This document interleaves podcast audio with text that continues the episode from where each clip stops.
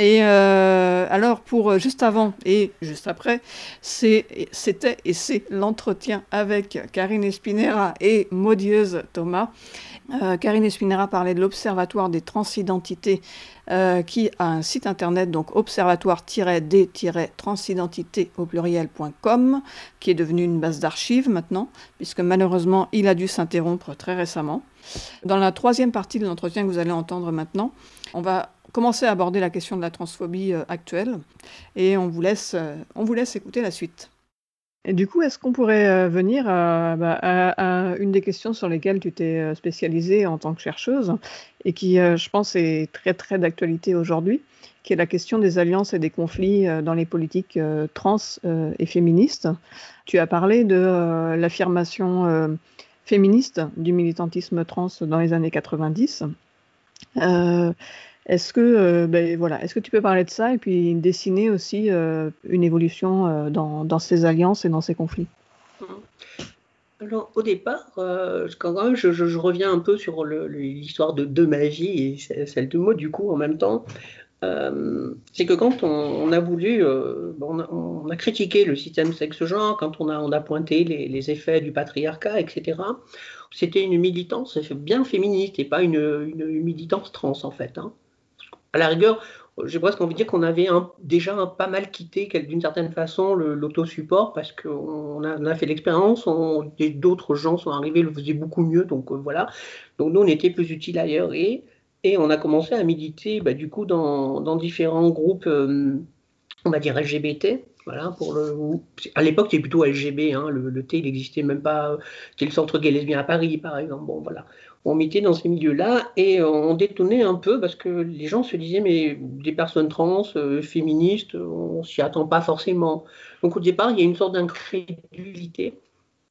Mais finalement, face à nos discours, bah, ça, le, faisait. quoi. Par contre, ça n'a pas eu un effet d'entraînement, ça n'a pas entraîné d'autres personnes. Donc, ça, en est un petit peu, euh, ça en est resté là. C'est seulement plus tard que c'est arrivé. Et, c'est en même temps, dans cette période-là, on a vu à quel point c'était difficile de forger des alliances, voilà, des vraies alliances. Euh, c'est aussi de ce constat qu'est née l'existence, quand même. Et ça, c'est pas rien. C'est euh, donc avec, Tom Rocher euh, on, et Modius, on se répartissait un petit peu les, tâches. Et notamment, nous, on était allés, on participait aux réunions de préparation de ce qu'on appelait la Pride. Donc à l'époque, c'était voilà, encore la Gay Pride. Et, et on voyait que bah, déjà, on n'arrivait pas à prendre la parole, première chose. Puis les questions trans, tout le monde était dans une sorte d'incrédulité. Mais qu'est-ce que c'est euh, Vos identités sont compliquées, vos revendications c'est compliqué, vos associations sont compliquées. On nous renvoyait un peu ça tout le temps, un peu à la gueule. Hein. Vous êtes, vous êtes compliqué, euh, on ne peut pas trop travailler avec vous. Donc là, on est au, milieu des années 90. Hein. Là, exactement, on est en 97. Et donc, on, va, on fait un petit peu notre compte rendu à Tom. Et puis, Tom, c'était pareil, il commençait à être un peu excédé. On voyait le mal qu'on avait euh, à exister euh, dans, le mouvement, euh, bah, du coup, LGBT, on va dire. On avait du mal à exister. Et puis là, Tom, il a dit bon, ça suffit. Ça suffit, bah, on va créer notre propre marche. Euh, là, on est, euh, on est quasiment aux prémices du questionnement et de qu'est-ce qu'une alliance euh, entre la possibilité et l'impossibilité de faire alliance. Et là, on est dans un cas où c'est le fait de ne pas y arriver qui, quelque part, nous, a donné un super atout. Et c'est ce super atout qui va créer de l'alliance plus tard, parce que l'existence va, va, peu à peu générer pas mal de gens et pas mal de groupes. Et va permettre des rencontres d'autres groupes avec les personnes trans. Et on va en voir, on va voir des vraies personnes trans. On va voir que déjà, c'est des êtres humains il y a de la diversité, que les gens sont aussi très politisés, puis sur plein de questions. Voilà, c'est un peu ça. Et l'existence a aussi a permis de, visibiliser ça et a été un lieu où, euh, qui, a, créé de l'alliance. Alors ensuite, j'ai envie de dire, les alliances, elles se sont faites par... Euh, moi, je pense qu'après, ça a été local, finalement. Ça n'a pas été forcément un mouvement national, etc. Par exemple, je pense, je donne souvent l'exemple de, de Support Strasbourg qui s'est vraiment bien implanté localement et qui a construit des alliances fortes voilà, hein, au niveau de, Strasbourg et sa région. Ça, c'est quelque chose de très intéressant. Nous, à l'époque de Sans Contrefaçon, on avait réussi à créer, pareil, des alliances euh, fortes dans, la région de Marseille. C'est comme si des petites lumières s'allumaient un petit peu de partout sur la carte de France. Hein. C'est ça qui s'est passé. Et parfois, ça a tenu à une personne. voilà, une personne qui est devenue active dans un centre, qui est devenu LGBT, qui a rajouté le T, et quelqu'un qui s'est investi dans telle commission, et puis, euh, puis on a commencé à avoir des garçons et des femmes qui disaient ah, mais moi je suis gay, moi je suis lesbienne, et puis voilà, par exemple, et c'est aussi comme ça qu'elles se sont faites les alliances.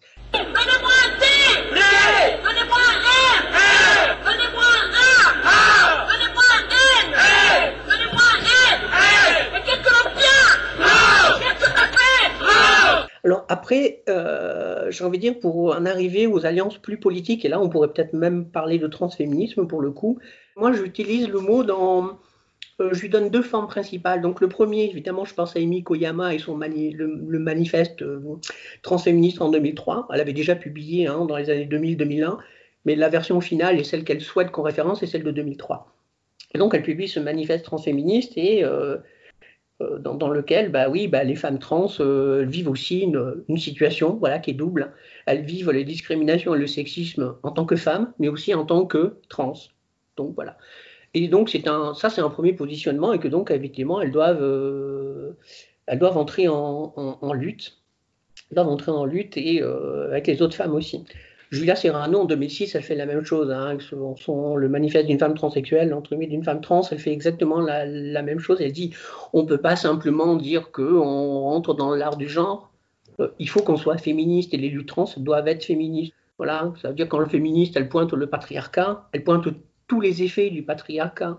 Et euh, voilà, et en sachant que toutes ces formes d'oppression, de discrimination, les rapports de pouvoir sont aussi euh, tiennent au patriarcat. Là, je suis d'accord avec Christine Delphi quand elle parle de l'ennemi, euh, l'ennemi euh, principal. Bon, après, je regrette, hein, je le dis souvent, moi je regrette un petit peu ces positionnements, mais, là-dessus, c'est, un apport vraiment qui a été extrêmement important, en tout cas pour nous, et qui, a été, qui, nous a aussi fédérés, qui nous a permis aussi de nous construire de, hmm. construire notre, notre féminisme. Juste pour euh, préciser, euh, je, je, précise juste donc Christine Delphi qui a eu des positionnements euh, beaucoup plus récents sur, bah, sur la présence des, des de militantes et militants trans au sein du féminisme qui, voilà, qui sont un peu qui vont à l'encontre de aux idées auxquelles on donne la parole dans cette émission. Et donc, voilà. Et donc, ça, c'est vraiment un féminisme au départ. C'est un petit peu, je, je, le résume par une sorte de. C'est un féminisme par des personnes trans pour des personnes trans. Voilà. Et l'autre forme à laquelle je donne, je, me réfère quand je parle de transféminisme, c'est le féminisme de la convergence. C'est-à-dire que nous les femmes, hein, c'est nous les femmes précaires, nous les femmes, euh, nous les, femmes de couleur, euh, nous euh, les femmes handicapées, nous les femmes trans, nous les, femmes lesbiennes, etc. Hein, c'est une sorte de, nous les femmes, où à un moment donné, c'est un féminisme intersectionnel. Hein. C'est-à-dire, elles travaillent voilà, surtout ces entrecroisements, et c'est complexe, mais les militances, elles font, elles font la même chose, et c'est très complexe, et c'est pas facile euh, de, de, de, de, travailler euh, dans l'intersectionnalité. Comment travailler ensemble euh, quelque part sans se mettre sur la gueule hein. C'est un, peu, un peu ça aussi, c'est comment être ensemble, mais sans, sans nier nos spécificités. Il y a une sorte de culture de la résistance dans ces transféminismes-là. En tout cas, tel que j'ai vu les, voir, par exemple, en Amérique du Sud. Euh, dans ces pays-là, donc, euh, la culture de la résistance, elle est encore très, euh, elle est encore très forte. Et je crois aussi que c'est ce c'est, cette culture de la résistance qui permet, qui permet à un moment donné de se mettre d'accord en disant bon ben là on a, un, ennemi, voilà. Et peu importe nos petites dissensions externes, on y va, on y va ensemble. C'est par exemple sur la loi du changement d'état civil au Chili. Euh, le mouvement trans a été soutenu par tous les autres mouvements, y compris par les féministes, qui ont vraiment pris position pour une loi en faveur des personnes trans. À un moment donné, ce mouvement aurait pu avoir sa loi assez facilement. Elle avait une concession à faire, c'est on écarte de la loi les, euh, mineurs. Voilà. C'est-à-dire les ados ne sont pas concernés par la loi, euh, la droite conservatrice ne voulait pas de cet aspect-là. Et le mouvement trans a dit non, c'est tout le monde, ou ces personnes. Et donc, en fait, littéralement, ils ont, pris un risque absolument incroyable en se disant, euh, bah, parce que ça leur a pris deux ans supplémentaires pour l'avoir, cette loi. Mais ils l'ont eu. Ils ont été soutenus par tout le monde. Et aujourd'hui, bah, ce mouvement, ce, mouvement trans qui est très activiste, bah, par exemple, est clairement engagé aux côtés des féministes, notamment, ne serait-ce que sur la question du droit à l'avortement. Et on sait qu'en Amérique du Sud, c'est compliqué, donc euh, c'est aussi ça. Mais ça ne veut pas dire que c'est toujours tout rose entre le mouvement féministe ou le mouvement trans, ou le mouvement trans et le mouvement gay, etc. Non, il y a des frictions aussi, il y a des tensions. Mais j'ai envie de dire, il y a cette culture de la résistance qui fait qu'à un moment donné, on fait front commun, on est solidaire et on, s'aide mutuellement, et que quand un groupe a obtenu ses droits, il lâche pas les autres. Quoi. Alors, toutes ces analyses font croiser les matérialismes féministes et trans, et c'est cela que, en tout cas, il apparaît que Delphi refuse ce partage des matérialistes ou des théories matérialistes. Mais le matérialisme trans, c'est pas celui des femmes, des personnes nées femmes, assignées femmes, éduquées femmes, etc. On ne peut pas faire un copier-coller du matérialisme lesbo-féministe ou des femmes en général et dire bah, pour nous, c'est pareil sur le seul motif des oppressions. On doit s'enquérir de nos vécus, de nos désirs, de nos corps, de nos propres représentations, car il y va la question du sens dans une, dans une société de conflits généralisés. La pathologisation des trans, ça n'a rien à voir avec l'oppression des femmes, même s'il y a une intersectionnalité commune. Autre chose, et surtout Delphi, elle, elle est binaire. Elle est restée binaire. Elle ne compte que des hommes et des femmes et des comptes des vies et des corps trans. Tout en instruisant cette dénaturalisation générale. Et elle postule comme Françoise Héritier, autre anthropologue euh, française, qu'il suffirait de penser la construction de la valence inégalitaire entre hommes et femmes pour en venir à une société égalitaire. Et le black féminisme, il dit, pensons à Belle Hook qui se demande, mais ne suis-je pas une femme? Pourquoi elle ne peut pas être une femme comme les autres femmes le sont, alors qu'elle a le bon sexe, ou le bon genre, ou les deux, ou un mixte des deux?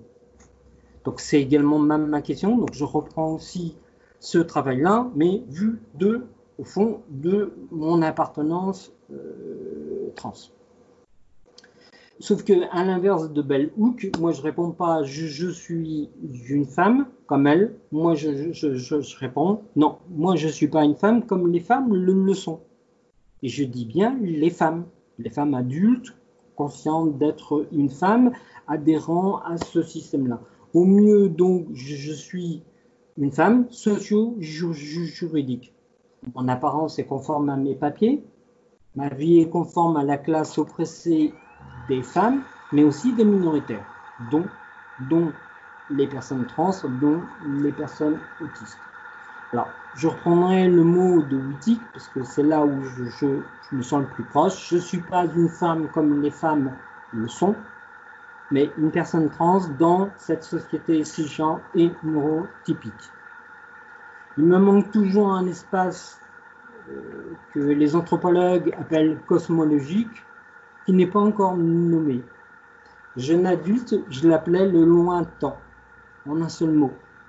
C'est ma forêt de c'est mon radeau de Thor et Yardal pour me trouver mon monde, mon île, c'est cet espace, ce territoire où je peux vivre paisiblement avec des personnes trans ou non trans, des personnes neurotypiques ou neuroatypiques.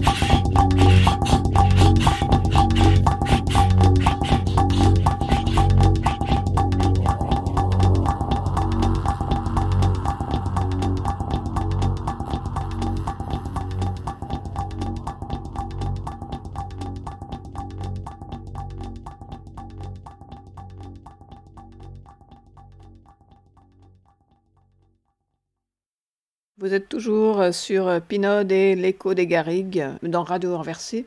Et c'était K. Baird, Spiritus Operis, qui est issu d'un album très récent qu'elle a fait qui s'appelle Respires et que vous pouvez retrouver sur Bandcamp. On mettra la référence sur la page de l'émission.